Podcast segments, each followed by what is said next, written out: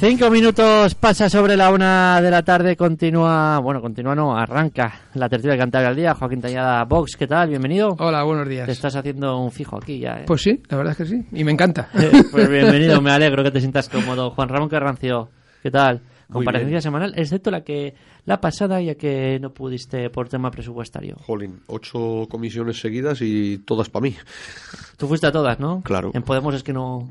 No podemos decidir eh, no ir a alguna y ya está. No, no, hay que, hay que... Nos pagan por, por atender el asunto público bien. Entonces hay que estar. Emilio de Cos, ¿qué tal? Comparecencia semanal. Desde hace pues aproximadamente casi cinco años. Vamos a hacer cinco años, sí, nada. Yo esperando que llegue el día 15 para coger el paquete de Navidad y ya está. espero que sea como otros años. Bueno, bueno, bueno. Bienvenidos. Eh, tenemos que hablar de muchísimas eh, cosas. Tenemos que hablar, por cierto, ¿eh? El SEBE Ballesteros ha superado el pasado domingo una buena noticia, un millón de pasajeros. Hay que estar contentos, honra. Sí, sí, sí. Era el objetivo planteado. El otro día, mira, en una de esas comisiones, en la de industria, industria lleva turismo también, y lo comenté. Comenté que efectivamente, pues oye, han conseguido reflotarlo, con fracasos incluidos, porque se quería hacer aquí una base Ryanair que al final no ha salido bueno, y tal. ha dicho el consejero en este medio que se sigue hablando, ¿eh? No, no, bien, bien. Se sigue negociando con Ryanair. Bien, bien, pero las fechas ya... cortan y... A ver, esto es como... El mes que viene está, llega el mes que viene y dicen al otro, al otro. Bueno, de momento no está. Pero sí es verdad que, oye, un millón de pasajeros, pues está muy bien para un aeropuerto que es de andar por casa. Vamos a ser realistas, esto no es comparable al de Málaga o al de Madrid. Y el, por contra, yo le critiqué que parece ser que, hay cambio de criterio en la poca atención que se presta al, turismo de cruceros, que es el que de verdad deja dinero. Y, hombre, tenemos Santander tiene una bahía espectacular y tiene una cosa que no tiene casi ninguna otra escala de cruceros que es que los muelles están justo en el casco de la ciudad, no tienen que coger ningún medio de locomoción para moverse. Se apean, bajan, comen, compran. Está además, hay estadísticas, o sea, el turismo cruceros es de los que más dinero dejan en las mm. escalas. Y Santander además tiene a, cinco minutos del puerto un aeropuerto internacional. Bueno, pues es que al principio de la legislatura no iban ni siquiera a las ferias de cruceros. Ahora mejora algo porque van a las ferias y ahora falta la segunda parte que dicen que ya hay intención que es vamos a hacer una terminal de cruceros, que en Bilbao tienen tres y Bilbao no es, o sea, Bilbao económicamente será más que nosotros, pero turísticamente no es ni la sombra. Tienen tres terminales de cruceros, ahí tienen, así que claro, allí llegan entre 50 y 60 cruceros al año. Aquí ahora que estamos mejorando muchísimo llegan 10. Hombre, 8. ¿Ves? Más a mi favor. El, el, objetivo está en llegar al centenar, como llegar a La Coruña, por ejemplo. En La Coruña se estima que deja entre 15 y 20 millones de euros al año en la ciudad, ese comercio. Imaginaos esto para el comercio de Santander, que está moribundo, lo que sería. Y bueno, dicen que, que se está cambiando el criterio, que se está planteando mover la estación de ferry, no sé si me dijo hacia un lado hacia otro, para hacer una nueva y tal. Bueno, pues a ver si es verdad y lo acabamos viendo. Lo que es una cosa también es que está habiendo movimiento, hablas de cruceros, pero bueno, ya estamos empezando a ver, ya empezamos a ver eh, por la bahía eh, más cruceros que hace unos años venir, se está dando más importancia. Ocho cruceros en un año, bueno, pues, para, una ciudad con las características pero no, Santander es un fracaso. De un año a otro no puedes poner aquí. Ah, no, no, no, no, no. Ha habido, ha habido años de dejadez, claro, ¿no? Eso es lo que yo he criticado. Mm. Vamos, hombre, eh, hablamos de desestacionalizar, de que queremos turismo de calidad, de más calidad que eso es difícil encontrarle. Mm. Y tenemos las condiciones óptimas. No hay una bahía como la nuestra en todo el norte de España. Y, luego eso con las condiciones para atracar el barco, que es que eso es importante, que porque muchas veces y en un crucero vas cómodo, ¿eh? Y mantener a los que cogen el ferry muchas veces, mantener es importante. Los que vienen también en ferry, no cruceros, que vienen en ferry, que tú cuando viene, ah, ya no se ve tanto, pero antes cuando venía el ferry a Santander, tú ibas camino de Torre la Vega, y eh, ibas ahí por la autovía y veías como después al giro dirección o Asturias o dirección Palencia, dirección Madrid, cogían el, con los coches, todo, ponían el intermitente y se iban. Hay que también mantener. Es peor que eso, es bastante peor. Y ahí el Ayuntamiento de Santander tiene muchísima responsabilidad mucha oficina de turismo en los jardines del Paseo Pereda. Hombre, igual hay que cerrar esa oficina y poner una pie de ferry. Hmm. ¿Eh? y no enseñarles con señales salida a ciudad, salida a ciudad, salida a ciudad, con los guardias y todo, que es que no queremos eh, turismo, ¿a qué estamos jugando? Ah, es, Ahora hay una línea nueva a Cork. Hmm. Bueno, pues vamos a ver, porque al final es su riqueza, así es que pero hay que aprovecharlo un poco. Joaquín, eh, claro, el turismo beneficioso para, para Santander, para Cantabria y sobre todo, hombre, que el aeropuerto tenga haya logrado esa cifra muy importante. Pues sí, realmente el turismo eh, es la primera industria en España, es decir, no nos engañemos. Eh, yo tenía un amigo en la universidad que decía eh, que teníamos que hacer lo que hacían los americanos con California, es decir, ¿qué tienen California? Sol, playas, turismo. Pues España se tiene que convertir en la California de Europa. Es decir, tenemos además unas condiciones inmejorables, como puede ser la gastronomía, como puede ser los paisajes, que, y la cultura. Entonces, eh, potenciar el turismo es fundamental. Yo soy más partidario, fíjate tú, Juanra, mm, soy más partidario de potenciar el turismo eh, de cruceros que el aeropuerto. ¿Y, ¿Y, por qué? Precisamente por lo que tú estás diciendo. Es decir, eh, el aeropuerto sí son muchos pasajeros. Mm, el movimiento no genera en sí mismo Mm, ingresos o genera pocos ingresos, lo que genera ingresos es los turistas que vienen y se dejan el dinero aquí, porque además es el, es el turismo del futuro. Es decir, huir de las grandes ciudades para, aprovechar eh, la tranquilidad y el relax que te permite eh, los cruceros. Yo que vengo de una zona muy, muy de cruceros como es Baleares, eh, os puedo asegurar que son, pero mm, mm, ingresos ingentes ingentes para la ciudad. Mm. Otra cosa hay que gestionarlo, ¿eh? porque de repente te encuentras eh, con un crucero y 3.000 personas deambulando por la ciudad y eso hay que, que, poder gestionarlo. Pero sí, sí, por supuesto hay que apostar por ello. Emilio. Yo, si me permite el moderador y director del programa, me voy a salir del guion. Voy a felicitar al equipo de nefrología de Valdecilla, Tenemos que hablar de eso. en el cual mm, me siento con mucha gente conocida y en el cual lo puso en marcha el doctor Llamazares, comunista, del Partido Comunista, pero con unas ideas y un montaje muy bueno, del cual todos los que hay ahora y los que van viniendo son de, de aquella escuela. Y sobre todo, no voy a nombrar a más, ¿no? De la jefa de enfermería, Rosa Alonso, mm. de que esa profesional sabe, igual que todas las que había allí, amar su profesión. Y todos los enfermos como si serían de familia. Quiero decir con esto de que ayer había el aniversario. Se han superado los 2.000 trasplantes renales y, se convierte en Y por lo tanto quisiera hacer un recuerdo desde esta emisora porque se lo merecen todos los profesionales y todos aquellos trasplantados y los que han ayudado a que vaya el tema. Dicho esto, del cual me siento muy identificado con ellos, porque he tenido también a mi mujer trabajando allí muchísimos años y sé lo que es eso. Eh, el turismo es el 12% y pico, 12,7, más o menos estipulado por la Universidad de Cantabria, de los recursos del Producto Interior Bruto de los recursos de esta región. No es ninguna cantidad tonta como para no estar encima de ella y seguir apostando por ella. Yo soy de los que digo que Cantabria no tiene por qué ser todos camareros ni guías turísticos, ¿eh? ¿Eh? Vamos a, apartar una cosa y la otra. Pero también es verdad, y digo, la Consejería de Turismo, ahora en Industria, aunque tenga un millón de, de, movimientos en el aeropuerto, de ese millón nos tiene que decir la realidad de los que pernoctan en esta región. Y se lo va a decir yo, lo voy a decir yo. No llega de cada 100, no llega a 6 que se queden en los hoteles de Cantabria. ¿Por qué? Porque todos cogen rumbo o para Extremadura o para Málaga. Andalucía, Málaga, Sotogrande, Málaga, para allá, mm. a lo suyo, que es los palitos y el gol. ¿Qué es lo que da calidad al turismo, lo que deja dinero y donde se ve que hay un movimiento tanto de euro como de libra esterlina y dólar.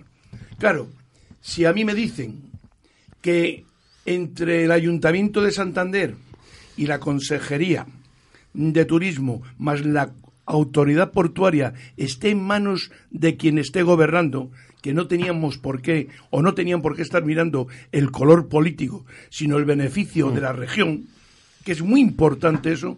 Hombre, yo creo que de los ocho grandes cruceros que vienen ahora, que vienen, podían venir unos 20. Y esos 20 traen una media de 3.500 personas.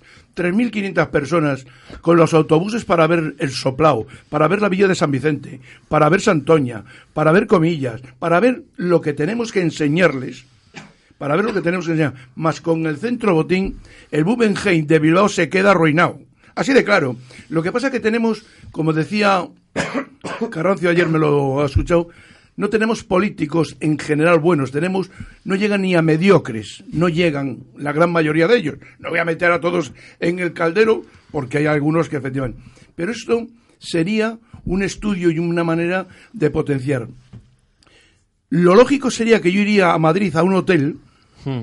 no estoy yendo más lejos, a tierra adentro, y que yo viese propaganda de Cantabria, Centro Botín, Cueva de Soplado, tal igual. En los grandes hoteles, sobre todo. Hombre, me encuentro en Bubengen. Nada más que me encuentro eso. Pero de Cantabria, voy a hacer la excepción, ya que vas a cortar, voy a hacer la pequeña de que en algunos sitios puede haberlo. No voy a decir qué. Pero la norma no es tropezarte con ese ladrillo. Y eso sería una manera de hacerlo. Y la otra, hombre, hay presupuesto, hay dinero, eh, los presupuestos de Sota, aunque yo no me los creo, pero se podría sacar una partida en condiciones para vender Cantabria como le gusta al presidente tertuliano que tenemos aquí, este señor Miguel Ángel Revilla, que va a enseñar castellano ahora en México. Pues venderlo mejor por el centro de Europa. Venderlo mejor. Y mejor no quiero decir con pancartas ni con esto, no, no. Hay que llevar lo que hay que llevar. Mm, ni la bolsa de los sobaos ni las anchoas. Hay que llevar lo que es la región, manera de que se vea. Porque el 12% podía subir para arriba, ¿eh? Y además tenemos casi 12.000 y pico trabajadores del sector, sin contar los del transporte.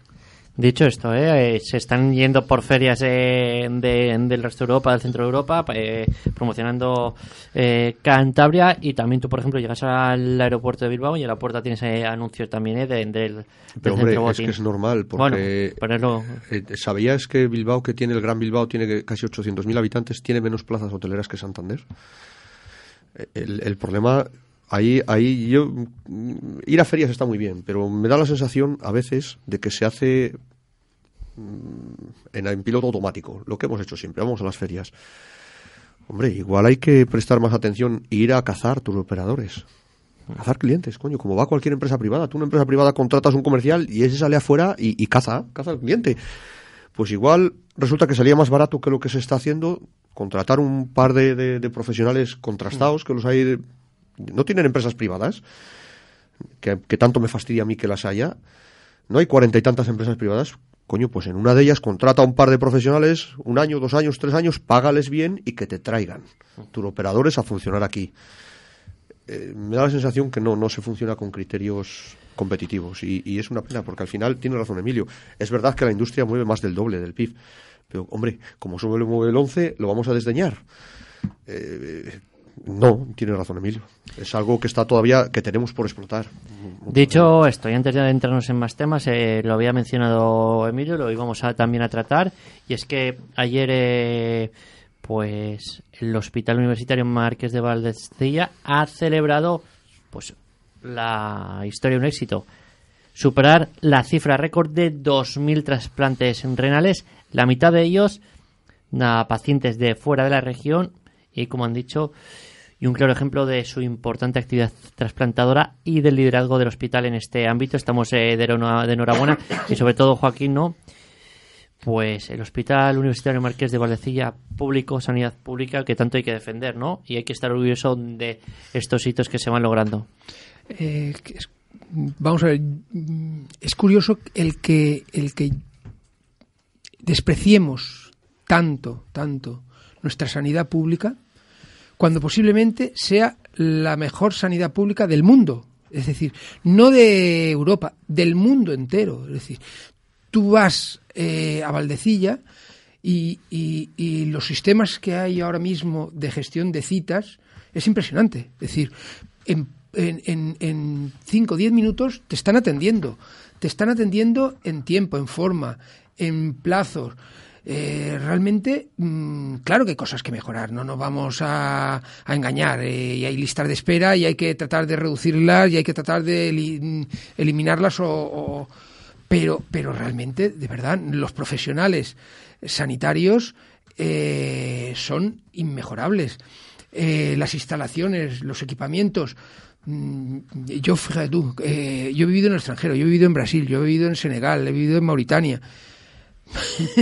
me acuerdo, me acuerdo, y eso era cuando era joven. Me acuerdo que mi padre tenía ya contratado. un chiquillo? Sí, sí, pues, pues fíjate tú, más joven. mi padre tenía contratado un, un, un aerotaxi desde Canarias, porque dice: si pasa algo, si pasa algo, es que nos quedamos, porque nos quedamos aquí. Eh, pero estás hablando de eso, pero como puedes hablar de la sanidad en Reino Unido o en Francia, de verdad que, que, la sanidad española es espectacular y la de Cantabria mm, un plus porque, porque sí es verdad que tiene un, un, caché de calidad superior a las demás. Por cierto, es que es verdad. Eh, tú, por ejemplo, vas a Estados Unidos o tienes seguro o, nada. Te mueres. O igual estás en condiciones extremas y tienes eh, lo básico. Eh, en Sudamérica y en América eh, lo mismo, pasando eh, por caja. Eh, ¿Tienes seguro? Nada. Yo he vivido en México eh, y tenía seguro o, absolutamente nada. De hecho, me, se me rompió la clavícula y seguro o, no hay tratamiento. Y en el resto de Europa, pues lo mismo. Ese es una envidia lo que tenemos, lo que sienten en el resto de países, no solo de Europa que hemos dicho, sino del mundo por la sanidad que tenemos y por los servicios que nos, que nos prestan los eh, eh, pues eh, los que trabajan en, la sanidad, Juan Ramón. Mm, bueno, como dices, en Europa hay sanidades tan buenas como la nuestra, incluso mejores, si me apuras. Yo he vivido también en extranjero y como la española, te lo digo, mm, México, Italia, he vivido y... Para, para un poco. no, estás diciendo... Es que me hablas de América, háblame de Canadá, que tiene un sistema parecido al nuestro. Me hablas de Europa, háblame de Holanda, háblame de Suiza... No, pero te hablo de... No, pero te estoy diciendo donde yo he vivido. La ya, ya, ya, ya, pero yo, Me, yo me tengo que fijar, si, si, si queremos mejorar, nos tenemos que fijar en los mejores. dicho esto, la sanidad española es maravillosa. Ahora, y ahora vamos a Cantabria, que es lo que yo más controlo un poco. Hay mucho que mejorar y se podría mejorar simplemente con que la dirección política fuera un poco más formal. Y vamos a empezar al lío. El hospital de Valdecilla es un lujo. Si nadie lo discute eso. Pero claro, tú en Cantabria llegas y los médicos de primaria tienen que atender a un paciente cada tres minutos como si fueran salchichas. Y cuando cae alguno de baja o se va de vacaciones, no hay nadie que le sustituya. Entonces el médico que está al lado tiene que hacerse cargo de los suyos y los de lado. ¿Por qué? Porque no hay contratados. Ah, te dice la consejera en comisión con toda la cara dura del mundo que es que no hay médicos. Cuando resulta que en las universidades españolas ahora mismo están saliendo aproximadamente un 20% más de los titulados que admitiría el sistema. Es más, están planteando poner números clausus, limitar. Pero no, nuestra consejera dice que no hay médicos. Hombre, igual lo que no hay es el dinero porque le estás dedicando a cuarenta y tantos mil contratos menores que tiene nuestra, nuestra Consejería de Sanidad al año para que los oyentes lo entiendan. Un contrato menor es un contrato que de la, de la Administración se concede a dedo, sin ver si es el más barato o el más caro. Voy a poner un ejemplo. Con el escándalo este que hay, porque son legales los contratos menores. Hay países donde no, en España sí. Lo que no es legal es partir un contrato, tiene unos límites. No es legal partir un contrato mayor, donde tienes que tener por lo menos tres ofertas competitivas, ver cuál es mejor, lo que marca la ley. Bueno, ahí, ahí ahora está en el juzgado, porque parece ser que algunos de esos contratos menores provienen de un contrato mayor. Parece ser, viéndolo, es muy evidente, pero bueno, lo tiene que decir un juez, que se han partido para dárselos a tal. Mirad, hay 20 centros, eh, centros ambulatorios que se han pintado con un contrato mayor y hay cuatro que se han dado los cuatro con contratos menores. La diferencia de pintar unos a otros no llega a 20.000 euros cada pintura de ambulatorios con contrato mayor a cincuenta y tantos mil con contrato menor. Si esto lo multiplicamos por 40.000 contratos, ¿cuánto dinero se está yendo ahí? Por cierto, la mayoría de estos contratos que se han investigado, curiosamente, los cogen unas empresas que el propietario pues es el hijo de un alto cargo socialista. Es una casualidad estas que se dan, ¿no? Porque en algún sitio tienen que trabajar. Pero es que yo ya a mi edad empiezo a no creer en las casualidades. Hmm. Ese es el problema que tenemos en la sanidad. Podría ser todavía mejor todo se puede mejorar. No, no, también hay que estar orgulloso de lo que tenemos. No, no, he empezado diciendo, no me, no me malinterpretes, he empezado diciendo que tenemos una, una, sanidad fantástica, con unos profesionales, en la mayoría de los casos, habrá excepciones, lo habéis dicho, fuera de serie. Pero, ¿qué es lo que falla? Si yo no he dicho que falle el cirujano o la enfermera, falla el gestor político. Emilio. A ver, yo entiendo de que todo es mejorable, efectivamente, pero haciendo una referencia al tema, los profesionales que tenemos en Cantabria muy buenos son buenísimos y además son amantes de su profesión que es algo que dignifica a la persona, la congratula de lo que está haciendo, cosa que en otros sectores no lo hay. y aquí la gran mayoría mm. eh, ejercen de lo que les gusta y lo que está. Ahora, perdonadme la expresión, están muy puteados. Sí. Muy puteados. Y lo digo como es. Hay una huelga en Cataluña de médicos, hay una huelga de, de, médicos en Andalucía, no la hay en Cantabria de momento por, porque no surge el tema, pero la, queja de ellos es que en tres minutos no se puede ver a un paciente. Eso por un lado. Y ellos dicen que como mínimo entre 10 y 12. Si lo dice quien sabe, es igual que aquí le va a enseñar al panadero cuánto tiempo tiene que estar la masa en el horno. Pues esto es lo mismo. Yo creo que ahí va el tema. Y luego está yo sé que los presupuestos de esta región, la gran mayoría se lo lleva el Servicio Cántabro de Salud. La tercera parte, la, gran mayoría. Casi 900 millones. Quiero decir con esto de que en sanidad, igual que en educación, no se puede ahorrar. No se pueden poner puertas a la mar. Hay que invertir y hay que dar servicio. ¿Por qué? Porque lo necesita el pueblo y como lo necesita el pueblo, el pueblo que es contribuyente todos los meses de los desquites que se les hace. Es el que paga. Pues es el que paga, hay que, hay que tenerlo. Pero a partir de ahí, hombre, viene la parte política. Y la parte política la ha explicado ahora Ramón. A mí me parece que es un desastre y además es una negligencia y además es para retirarles de la política. Porque los contratos no se pueden dar a dedo. Y además algunos se salvan.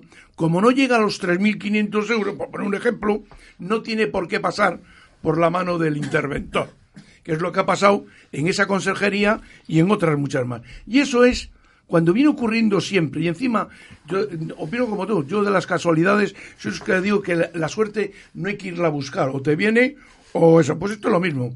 Lo que se te da con el dedo es porque hay una negligencia y hay un despotismo y una arrogancia terrible dentro de estos cargos políticos pensando que son califas. Y no, estos no son ni califas ni nada, son funcionarios que ahora mismo están ejerciendo de un cargo de responsabilidad en el cual no pueden hacer esas atribuciones que hacen. Y esto es lo que me fastidia a mí de una cosa con la otra. Ahora, Valdecilla es la bandera y tiene que seguir bandera de un hospital muy bueno, que a su vez, hombre, hay que llevarlo a todos los sitios. Yo creo que Valdecilla tiene más quejas me parece que en algún sitio lo he visto, tiene más queja de la gente de afuera que de los nativos de casa. Ojo, ¿eh? Manda narices. Ojo, ¿eh? Sí, sí, nosotros estamos ¿eh? esperando, nosotros estamos esperando a la cola, a la cola, y el médico de cabecera te trata como... Pero el que eso se mete por la puerta de atrás y ya sabes, si no estás conforme dices, déjame dónde puedo yo poner aquí las quejas y por que no te pongan el nombre tuyo en una queja, eres capaz de, dormir hasta con el paciente. Pues he analizado turismo, analizado esta buena noticia, la hemos analizado con sus pros y sus contras. Seguimos hablando de cosas y quiero eh, hablar eh, también pues eh, de una ley que tenemos que hablar. Tenemos que hablar de animales y tenemos que hablar de sacrificio cero. Juan Ramón, ¿has escuchado ayer al consejero no, Gloria? No lo he escuchado. ¿No? Pues bueno. He tenido un día como para escuchar a nadie. Proyecto de ley de protección y bienestar animal. Apuesta por la prevención, la ética, la tenencia responsable y endurece las sanciones. No va a haber sacrificio cero. Ya los animalistas, eh, entre otras eh, cosas, pues eh, no les ha gustado. Y una pregunta que me hago a los animalistas, si quieren sacrificio cero, pregunto, ¿eh? Que no haya ningún tipo de sacrificio. ¿Qué quieren? ¿A lobos, por ejemplo, por las calles? O jabalís o jabalís. ¿Qué, quieren eso? Si estamos en Cantabria un año sin cazar jabalís, nos los acabamos encontrando en la escalera de casa. Es una especie que se reproduce muchísimo, que no tiene apenas depredadores naturales. Cuidado, ¿eh? Son peligrosos. El hombre. El hombre. Ahora mismo, porque los lobos entre cazar un jabalí que se defiende, que es un animal fuerte de un cordero, un... o un novillo, pues eh, eso es lo que le está pasando a los ganaderos. Mira, esta ley me parece muy bien y... Esta ley renuncia al sacrificio cero, que es importante, porque hay que tener un control. Eh, vamos a empezar por ahí, pero vamos a empezar. Yo con el consejero Oria tengo buena opinión de él, pero en esta ocasión yo creo que ha ido para la foto. Vamos a ver si nos aclaramos. Tenemos una docena de leyes tramitándose ahora, más los presupuestos. Se acaba la, la legislatura, en el plano legislativo se acaba en marzo. Esta ley no va a salir esta, esta, en esta legislatura.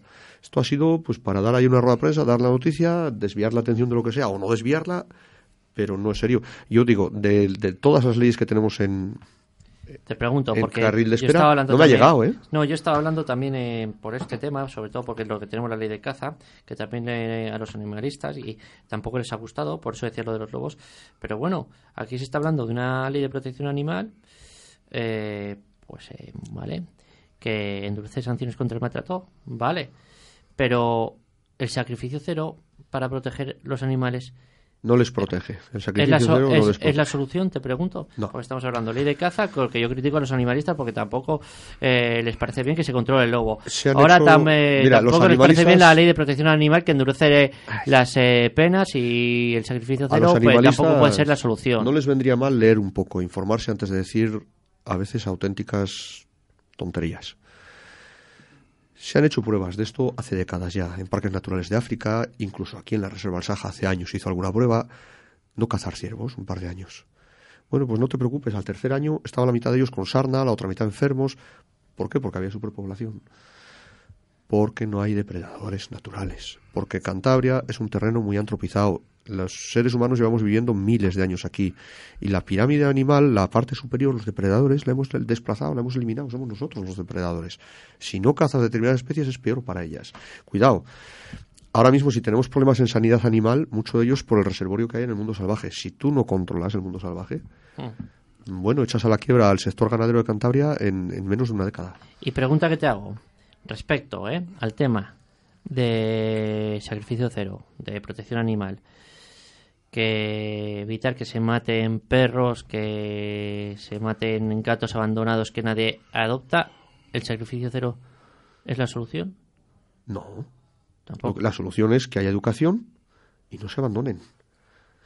Porque todas estas personas, claro, si no, si no, si todos los animales que se abandonan, que hay auténticas colonias de ellos. Mm. Y cuidado porque lobos hay un problema de lobos, pero hay un problema de perros asilvestrados también, que es peor porque no tienen miedo al hombre.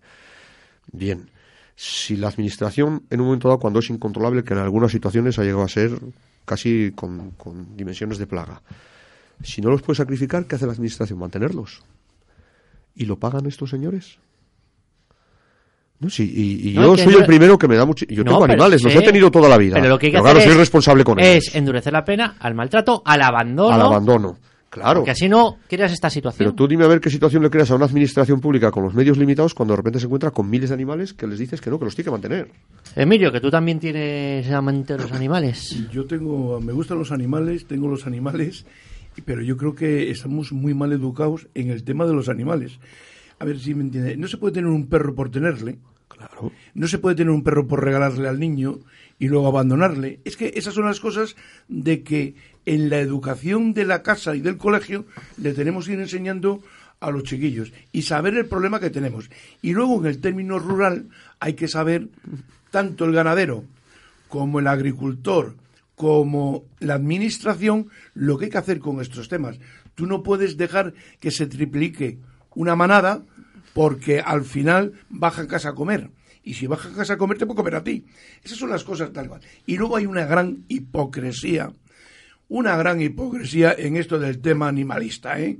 Porque aquí lo que se está jugando es para perjudicar a otras grandes industrias de los animales, por decirlo de alguna manera, subvencionado además por grandes capitales de Estados Unidos y de Suiza, que es los que están tocando la flauta, porque si no, estos perroflautas que se van ahí a las manifestaciones, no tienen un euro para contratar un autobús ni para tocarme a mí a la salida y llamarme como me han llamado de todo. Claro, lo he oído y no me doy la vuelta porque no gano nada, ¿no? Pero es lo que pasa. Y ahora, ¿qué ocurre con esto? De la mala educación que se da sobre este tema. Y luego de que los gobiernos, empezando por el este socialismo de sucedáneo que tenemos, coge estos problemas, como el toro, de Lidia, tal igual, con papel de fumar. Con papel de fumar, como si estaría en el, en el quirófano de Valdecilla. Hombre, no. No, hombre, no, que llamaste indecente a Rajoy y el único indecente que hay aquí eres tú. Y eso que yo con Rajoy ni he tomado un blanco, ni he estado con la niña, ni nada. Pero, hombre, y esto, esto se mantiene. Y luego hay televisiones públicas que a la medida de cambio, como eso de Sálvame, le oyes al Jorge Javier ese de las narices, que es un impresentable, hablar mal de los toros, hablar mal, que es que equivoca queriendo para manipular el tema. Que por cierto, eh, déjame, en vos estáis eh, a favor tanto de la caza como de los toros. Eh. Yo también. Pero vamos a ver, yo creo, yo claro. Pero que lo decís. Sí, sí, sí, totalmente. Además, estoy de acuerdo en lo que habéis contado aquí, porque realmente es así. Es decir, eh, tiene que haber una ley de caza que se tiene que favorecer precisamente por mantener el equilibrio. No, es que no, a veces parece que es un capricho y darle juego a determinada. No, no, no. Es que es la forma de mantener el equilibrio ecológico en una región como la nuestra, en la que, como sabemos, hay determinados eh, animales que como no tienen depredador, o lo hace el hombre o siguen procreando y reproduciéndose con todos los inconvenientes que ello genera. Eso por un lado. En, relación al sacrificio cero, eh, a mí también me da mucha pena el, poder, el tener que sacrificar determinados animales, eh, perros, gatos, pero es que, mm, de verdad, que es que hemos perdido el concepto de animal. Es decir, posiblemente quien más quiera a los animales son las personas que viven con los animales, los ganaderos, los agricultores. Eh, y estos no tienen ninguna duda de que un animal es un animal y una persona es una persona. Y evidentemente el trato que hay que darle a un animal es distinto. El problema. Ahí está el problema, que mucha gente se piensa que son personas. Claro, pero... Y ahí viene el problema. ¿Quién quiere más a un toro que los propios eh, toreros? O ganaderos. ganaderos, esto. ¿Quién quiere más a los propios animales, a los ciervos, a los jabalíes, que los propios cazadores? Mm. No vendrá ningún animalista a dar clases Por ejemplo, claro, yo estoy a favor de lo que está haciendo, pero lo que yo, por ejemplo, cosas normales y lógicas. Luego, lo que yo no defiendo, obviamente, es lo que se hace, lo que, yo creo que estamos aquí la mayoría de acuerdo, es que se vayan a África a matar eh, jirafas, elefantes o animales en peligro de extinción. Eso no lo compartimos, que es totalmente diferente de lo que sea de la caza de la que estamos hablando. Eso que quede claro, que a ver si se van a pensar alguno que defendemos que se vayan a matar elefantes a África, que eso no lo defendemos, que nos parece una aberración. Totalmente. Que fíjate, con lo que has dicho tú ahí, el, y, y lo que ha dicho pues si, si en Cantabria no hubiera cazadores, no hubiera aficionados a la caza, la administración tendría que tener un cuerpo de guardas para cazarlos. Nos costaría carísimo, porque habría que hacerlo. O sea, que no le quepa a nadie duda que habría que hacerlo. Lo que comentaba Emilio antes de, de, lo de que nos van a bajar en Cartes, el año pasado, en una organización de Chalesa Dosaus, se han llevado un perro, una manada de lobos. Cartes a las afueras de Torlavega. Y vemos los reportajes de los jabalíes en los, en Santoña, en, Santoña, que es una isla, en Santoña han entrado. Quiero decirte que al final eso es porque la mano del hombre ha dejado de hacer el trabajo que venía haciendo. Eh, Pero eso no significa maltrato animal. No, no, no, no, no, todo lo contrario. Eso no es maltrato animal. No, no, no, Es lo que yo quería decir. Pero bueno, al final eh, las leyes son para cumplirlas. Pero lo que yo acabo de oír, y es verdad, nos están vendiendo humo, porque todo lo que están sacando en las mesas se acaba la legislatura y no ha salido nada adelante. Eh, dicho esto, me queda un minuto. Joaquín, ¿qué os pasa en Andalucía con Susana, que os ha llamado machistas, que os ha llamado de todo? Ya contestó. la, tertulia estaba muy bien. hablando, estaba muy bien hablando de proyectos, de cosas. Que preguntar ¿qué, opinión te merece. Nada, que, de verdad que no opino con, con gente que se dedica a insultar. Bueno, pues sale, ese es su problema. Nosotros vamos a lo que vamos, nosotros mm, tenemos un proyecto para Andalucía, para España, y eso es lo que nos importa realmente. Por cierto, ¿eh? que el voto de la derecha, y lo hablamos fuera de micrófono rápidamente, que me voy de tiempo, el voto de la derecha en Andalucía no solo está fragmentado en Ciudadanos eh, Vox y Partido Popular, también en Partido Socialista, porque había mm, tenemos el mismo caso que ha pasado durante muchísimos años en Castilla-La Mancha con eh, Bono, y lo sé de primera mano, mucha gente de derecha vota Partido Socialista por intereses, y eso es así. Esta mañana le, he oído decir a Joaquín algo al respecto, y es toda la razón, es más grave que eso. Yo reto a alguien, a cualquiera, a que me diferencie las políticas económicas que hizo Rajoy de las que hizo Zapatero. Si es que es lo mismo. Los liberales, los mayores liberales definen al Partido Popular como socialdemocracia. ¿eh, Emilio. Yo por terminar, ¿no? Yo quisiera recordar que el único indecente que tenemos aquí es Pedro Sánchez de la Ocurrencia, el doctor Trampas, ¿no? Y lo voy a argumentar. el fraude de Huerta, las bombas de Arabia, los plagios de Montón, los plagios de Sánchez, la patrimonial del astronauta, este que está en la luna, que le han suspendido de pagar la deuda las putas del de, Delgado y Villarejo. Oye, es que es verdad. El patrimonio de la Calviño, la patrimonial de las riendas de, de la otra y la sanción a Borrell que también está ahí. Hombre, con esto, ¿qué más hay que echarle a la coctelera para que se vayan todos para casa? Pues muchas gracias, Emilio. Un placer. Muchas gracias, Joaquín, y muchas gracias, eh, Juan Ramón. Me voy con Cora Bielba.